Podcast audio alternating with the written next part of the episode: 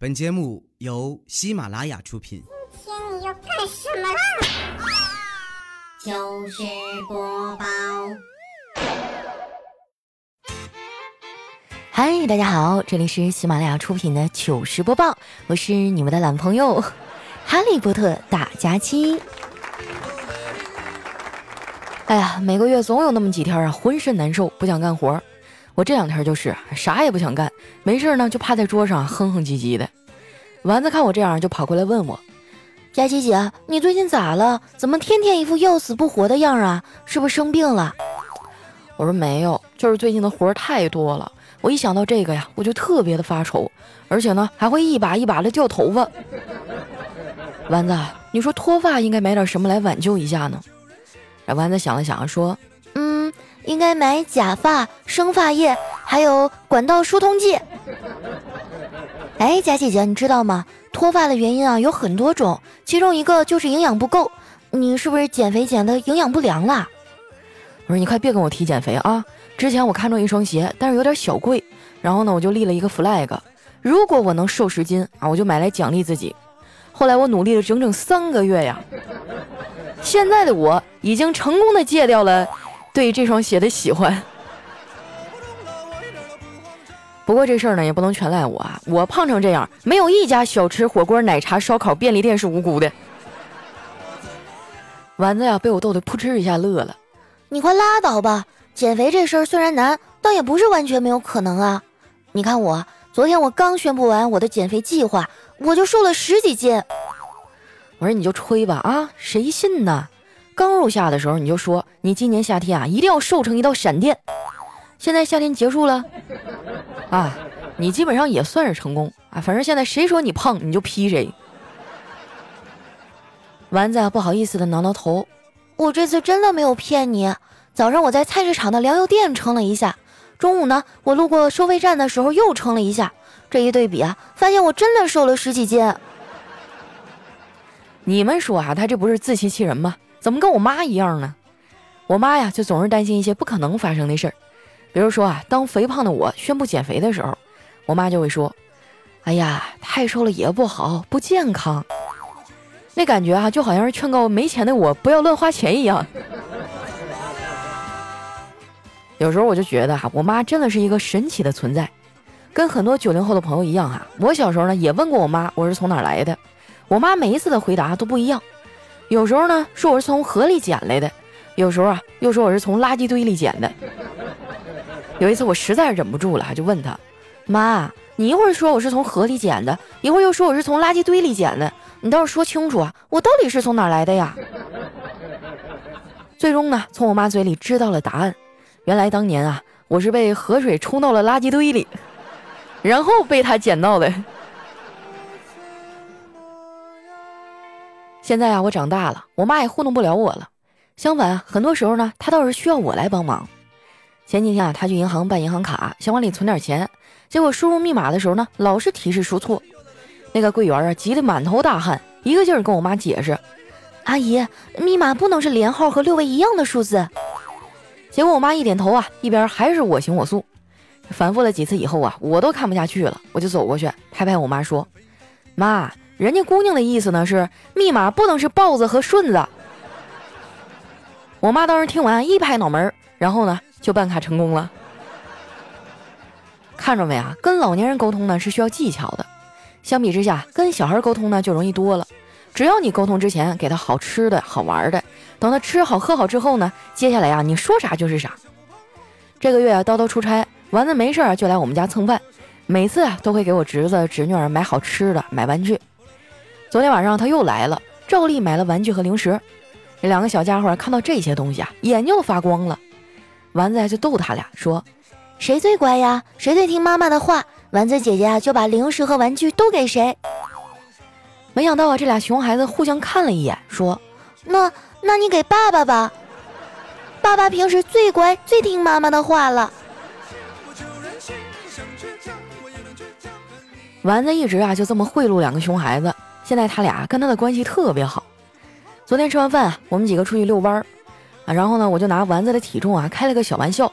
丸子当时啊有点生气了，举起刚买的榴莲啊，就假装要砸我的脑袋。我侄子看见了，一下就抱住了丸子的大腿。我当时就想，终究还是血浓于水呀。然后呢，就听我侄子说：“丸子姐姐，不要在这儿动手，这里有监控。”把丸子送走以后啊，我嫂子突然给我打电话，问我们在哪儿呢？她跟我哥啊在家待着无聊，也想出来逛逛。啊，我就告诉她一个商场的地址。不一会儿啊，她就拽着我哥来了。后来呢，趁着我哥上厕所的功夫啊，买了一件衣服。我哥知道以后啊，无奈的问媳妇儿：“你这新衣服多少钱呢？”我嫂子说：“五百多。”我哥说：“这就是你的不对了，你有没有为我考虑过呀？”我嫂子啊，脸唰的一沉，你再说一遍。我哥愣了一下，不是我的意思是吧？你看我一个月哈一万多的工资，你就买这么便宜的衣服，你有没有为我考虑过呀？下次买衣服啊要买贵的，我跟你说少一千块钱我都给你接。我嫂子听完啊，这才露出满意的笑容。这时候呢，我侄子呀突然扯住他的衣服说：“妈妈妈妈，我想买遥控器。”我嫂子就问他。买遥控器干嘛呀？啊，我侄子啊兴奋地说：“因为我发现咱们家遥控器装电池的地方都有钱，我们多买点遥控器不就发财了吗？”哇，见过坑爹的啊，没见过把爹坑成这样的。我觉得我哥这一次啊凶多吉少了。看我哥他们两口子啊把日子过成这样，我觉得成家立业这个顺序呢还是有点道理的，因为人一旦立业了，就不想成家了。无论是男人还是女人啊，结了婚以后呢，都会失去一部分的自由，生活的柴米油盐也会磨掉大家的耐心。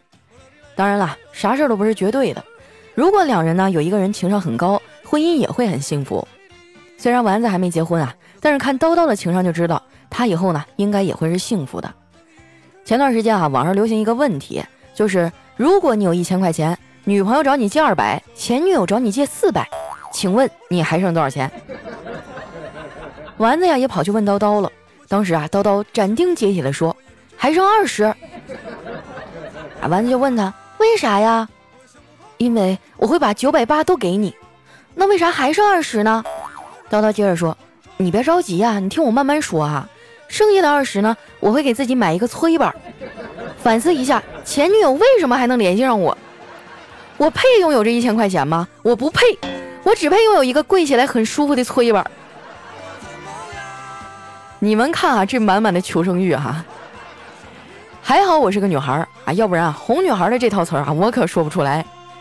你别看我平时啊，在网上开车贼溜，其实我这人呢，脸皮特别薄，薄到什么程度呢？我给你们举个例子哈，就是去超市试吃，无论好不好吃，我都会在售货员小姐恳求的眼神之下啊，再来一块儿。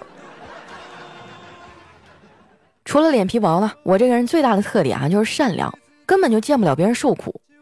以前上初中的时候啊，我的成绩特别好。我爸呢，为了鼓励我用功读书啊，就跟我承诺，如果我以后考上清华或者北大，就奖励给我两万块钱。那时候呢，我就暗暗发誓哈，一定要更加的刻苦学习，拿到奖励。后来呢，我上了高中，才明白我爸赚钱辛苦不容易，我就不忍心啊让他花这个钱，所以最后呢，硬是让自己没考上。最终呢，我上了哈尔滨的一所金融学院。毕业以后呢，正好赶上了金融危机，我在外面浪荡了三个多月啊，都没有找到工作。那个时候呢，互联网刚刚兴起啊，我就在网上投了几份简历。有一天呢，我在网上看到郊区的一家公司啊，在那招聘办公室文员，经验不限，月薪啊开到手七千块钱。你要知道啊，那时候的七千呢，已经算是高薪了啊。当时把我高兴坏了，赶紧给那公司啊投了一份简历。没想到啊，还真接到了面试通知。我当时也没多想啊，就去面试了。结果呢，只是交了一堆材料，做了一个十分钟左右的面试就回来了，然后啊就没信儿了。我一直以为啊是我表现的不好，人家没看上我。结果过了一段时间啊，我有一天看新闻，发现那家公司啊上新闻了，被查封了。原来呢，那家公司招聘了一年还是两个人，唯一的业务呢就是在网上发布招聘信息，只要投简历的啊都叫过来面试，到了呢就要求提供一大堆的材料。什么身份证复印件啊，学历复印件啊，啊，离职证明复印件啊，体检之类的证件复印件等等，啊，总会有你没带的，对不对？那荒郊野岭的也没别的办法呀，就只能去楼下的复印店印材料。但是那家店啊贼贵，复印一张啊最少五块钱。但是大多数人呢，看在月薪七千的面子上啊，又不能不印。那家公司啊，就有俩人，一个负责收材料，一个人呢负责开复印店。干了一年多哈，俩人就赚了六十多万。看到这个消息啊，当时都把我气笑了。这才是真正的奸商啊！我发现啊，做生意的人呢，脑瓜都好使，一般人都弄不过他们。昨天呢，我去水果店买荔枝啊，我上称一称，这老板呢给我称好以后，发现多了，就从那袋子里呢拿出一根哈，连着一个荔枝的树枝儿。结果拿出来再称呢，又发现少了。紧接着就看那老板呢，默默的把荔枝给拔掉了，把那个树枝子啊给我塞袋子里了。看我愣在那儿啊，这老板还试图转移我的注意力。他说：“哎，小姑娘，想啥呢？我看你精神恍惚啊，一定是熬夜太多了。不要觉得自己年轻就能为所欲为，你得多注意身体啊。”我说：“老板，你看我像多大了？”老板，上下打量我一下，说：“嗯，你也就二十吧。”我笑了笑，没说话。很多人啊都说我快三十了，还显得特别年轻。买的东西啊，穿的衣服，去的地方呢，也跟年轻人没有代沟。不是因为别的。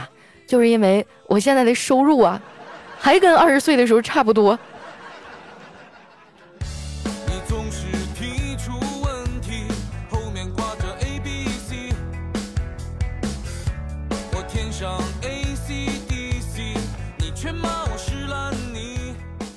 一段音乐，欢迎回来，这里是喜马拉雅糗事播报。喜欢我的宝贝儿呢，记得添加我的新浪微博和公众微信，搜索主播佳期，是佳期如梦的佳期啊。呃，经常看到有朋友把我的名字打错，哎，我就特别伤心。作为一个每天陪你们睡觉、每天等你起床的女人，都不配在你心里留下正确的姓名吗？下回我看谁再叫错啊！好了，那接下来哈，看一下我们上期的留言。首先这位呢叫月主。他说：“去年我同事啊下狠心减了几个月的肥，结果很成功，一下子瘦下来几十斤。但办公室的时候用身份证，经常说的不是本人，很郁闷呐。为了打消这种说法呢，他就让体重稳步的回升了。所以啊，佳琪你也别减了啊。那他咋就不能再去重新照一张身份证呢？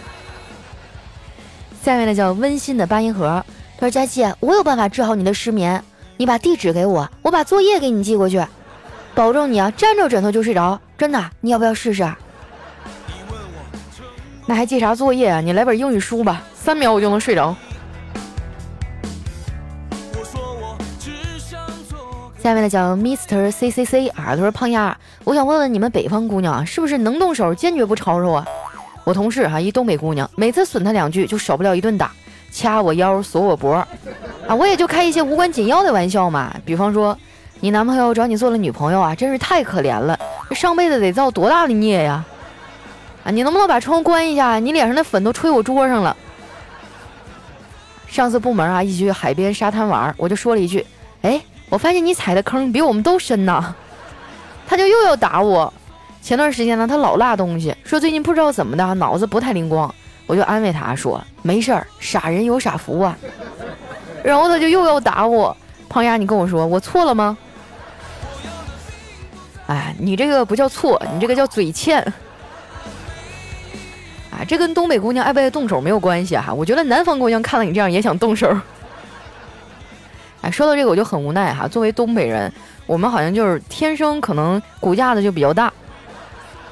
就即使我们体重差不多哈，身高也差不多，但是我和南方姑娘站在一起啊，我就看起来比较大只。别人都是小鸟依人，轮到我这就变成大鹏展翅了。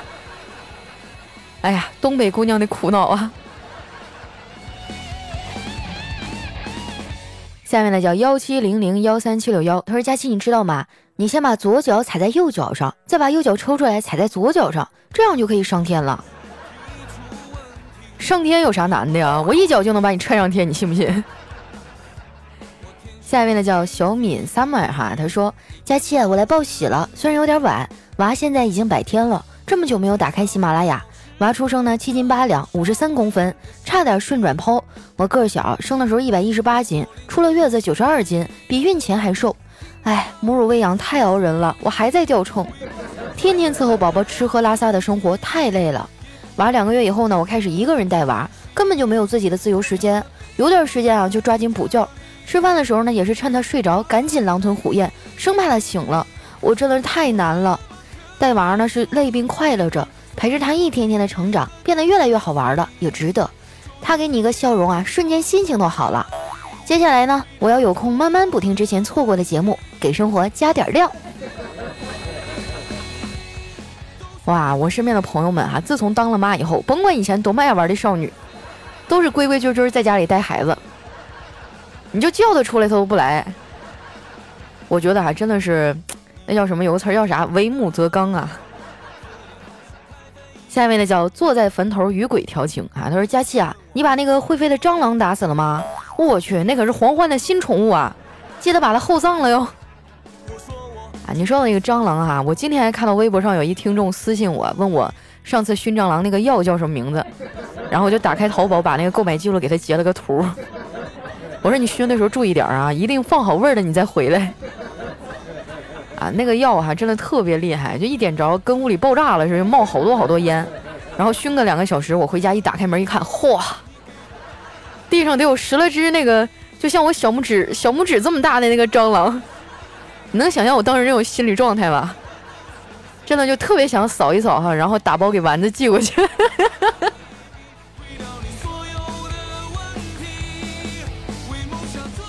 下面呢叫推爱佳期，他说受人之托啊，发一个征婚，女，二十六岁，未婚，一米六五，体重四十九公斤，漂亮大方，爱好读书、游泳、王者荣耀，偶尔也吃鸡，擅长做饭，工作稳定，年薪十五万左右。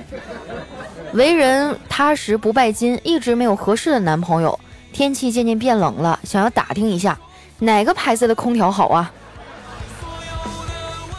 啊，信了你的鬼了，我还以为真的是个征婚的广告。下面呢叫佳期的男朋友徐蔡坤，说有一天哈，母亲问了明明，你上学有三个多月了，你觉得语文和数学哪一门好学一点呢？明明说数学好学，为什么呀？因为语文的生字多，数学只有零到九十个数字。孩子，你还是太年轻啊！等你再长年长一些，你就知道数学的可怕了。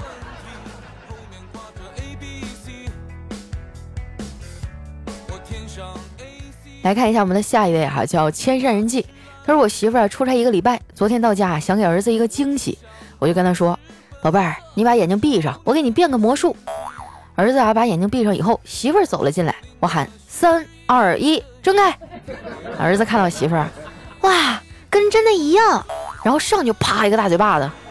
爸，你快看，他还会瞪我。我转身走了出去啊，一会儿就听到儿子喊：“爸，救我！你快把他变回去。”来看一下我们的下一位哈，叫乔献月。他说昨天一哥们儿啊约我出去喝酒，说自己心情不好。到了地方呢，我就调侃他：“哟，你不是和女神表白了吗？怎么样啊？我跟你说过吧，只要送女神一束花，一个小礼物，她就会给你一个肯定的答案的。”那哥们儿，苦着脸说：“是啊，我送了她一盆仙人掌，礼物呢，我就想一定要有纪念意义，所以啊，我就把我外婆穿过的棉袄送给她了。但是当我一手拿着仙人掌，一手拿着棉袄，她当时也给了我一个肯定的回应，她说。”肯定不行，滚！哎呀，我觉得女神脾气太好了，这要是我，我还得给你补上一脚。下面呢叫紫衣婉婉，他说地上啊有一张一百块钱，儿子想捡，我就教育他，不是你的东西啊，不能要。儿子说，我捡了不就是我的了吗？哎，我竟无言以对呀。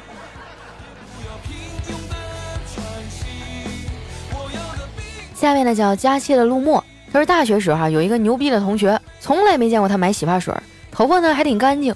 终于有一次啊，我发现了他在学校附近的超市里呢，把超市卖的洗发水挤了一点在头发里，这头发长也看不出来呀。然后回到宿舍啊，用水一冲，满头的泡沫啊。他就这么过了四年啊，我他妈真是服了。啊，上大学的寝室里还经常会遇到各种各样的奇葩。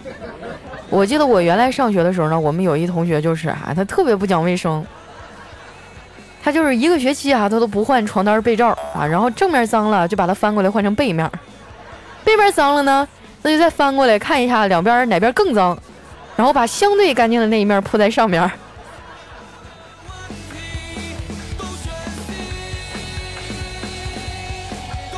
下面的叫阿罗巴卡罗皮奥哈，他说和室友说啊，我约了一个女孩过夜，临出门呢，室友提醒我，哎，要采取安全措施啊，保护好自己。你要是没有，我借你啊。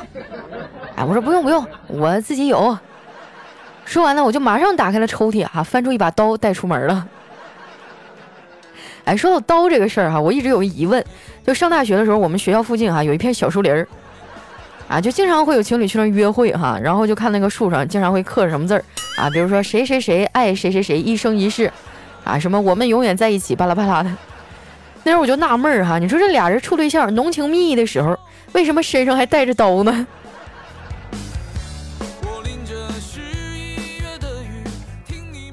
下面的叫桃花妖，他说我经常去一家面馆吃面，有一次哈吃的快了，把人家的碗给啃了一个口子。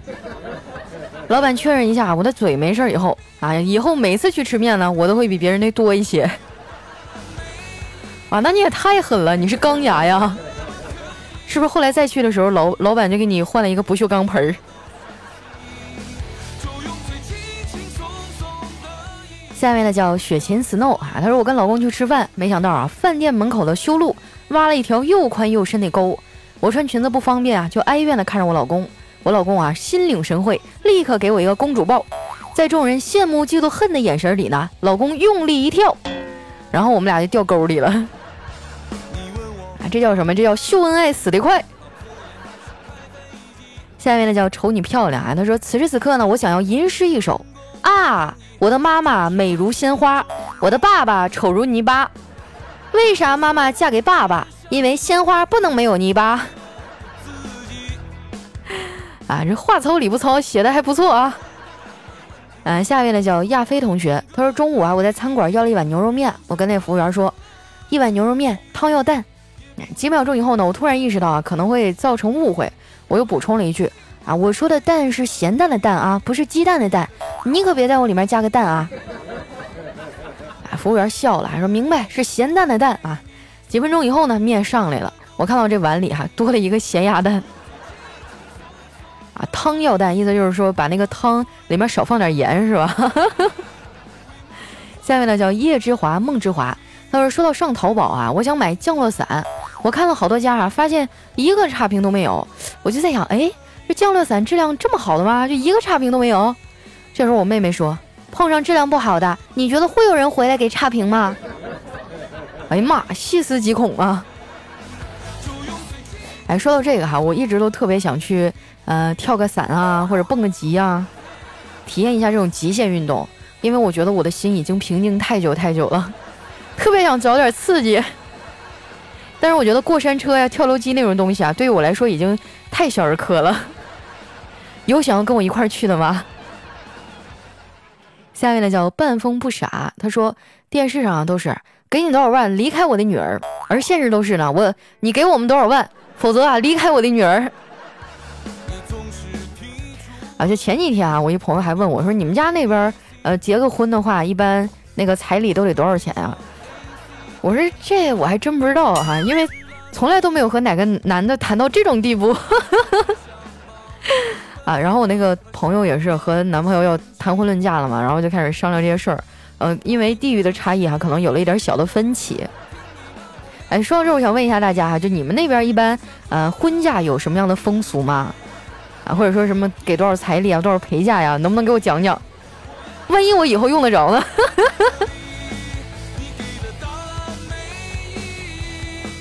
来看一下我们的下一位哈，叫贾松岩。他说：“佳期啊，请丸子吃饭。到饭店呢，佳期先坐下了。这丸子啊拿一张纸巾擦了擦椅子，坐下的时候呢，放了个屁。哎，佳期又撇嘴说道：咋的啊？没擦干净，你还得吹一吹。”哎呀，这个我觉得这个画面感真是太强了，这是丸子能干出来的事儿。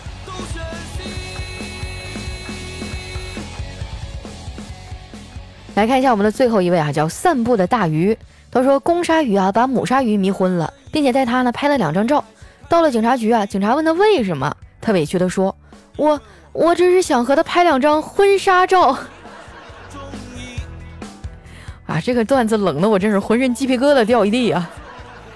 好了，那今天留言就先分享到这儿了哈。喜欢我的朋友呢，记得关注我的新浪微博和公众微信，搜索“主播佳期”啊。有什么好玩的段子呢，或者想对我说的话啊，可以留在我们节目下方的留言区。我在每一期里啊都会挑选一些来和大家分享。那今天咱们节目就先到这儿啦，我们下期再见，拜拜。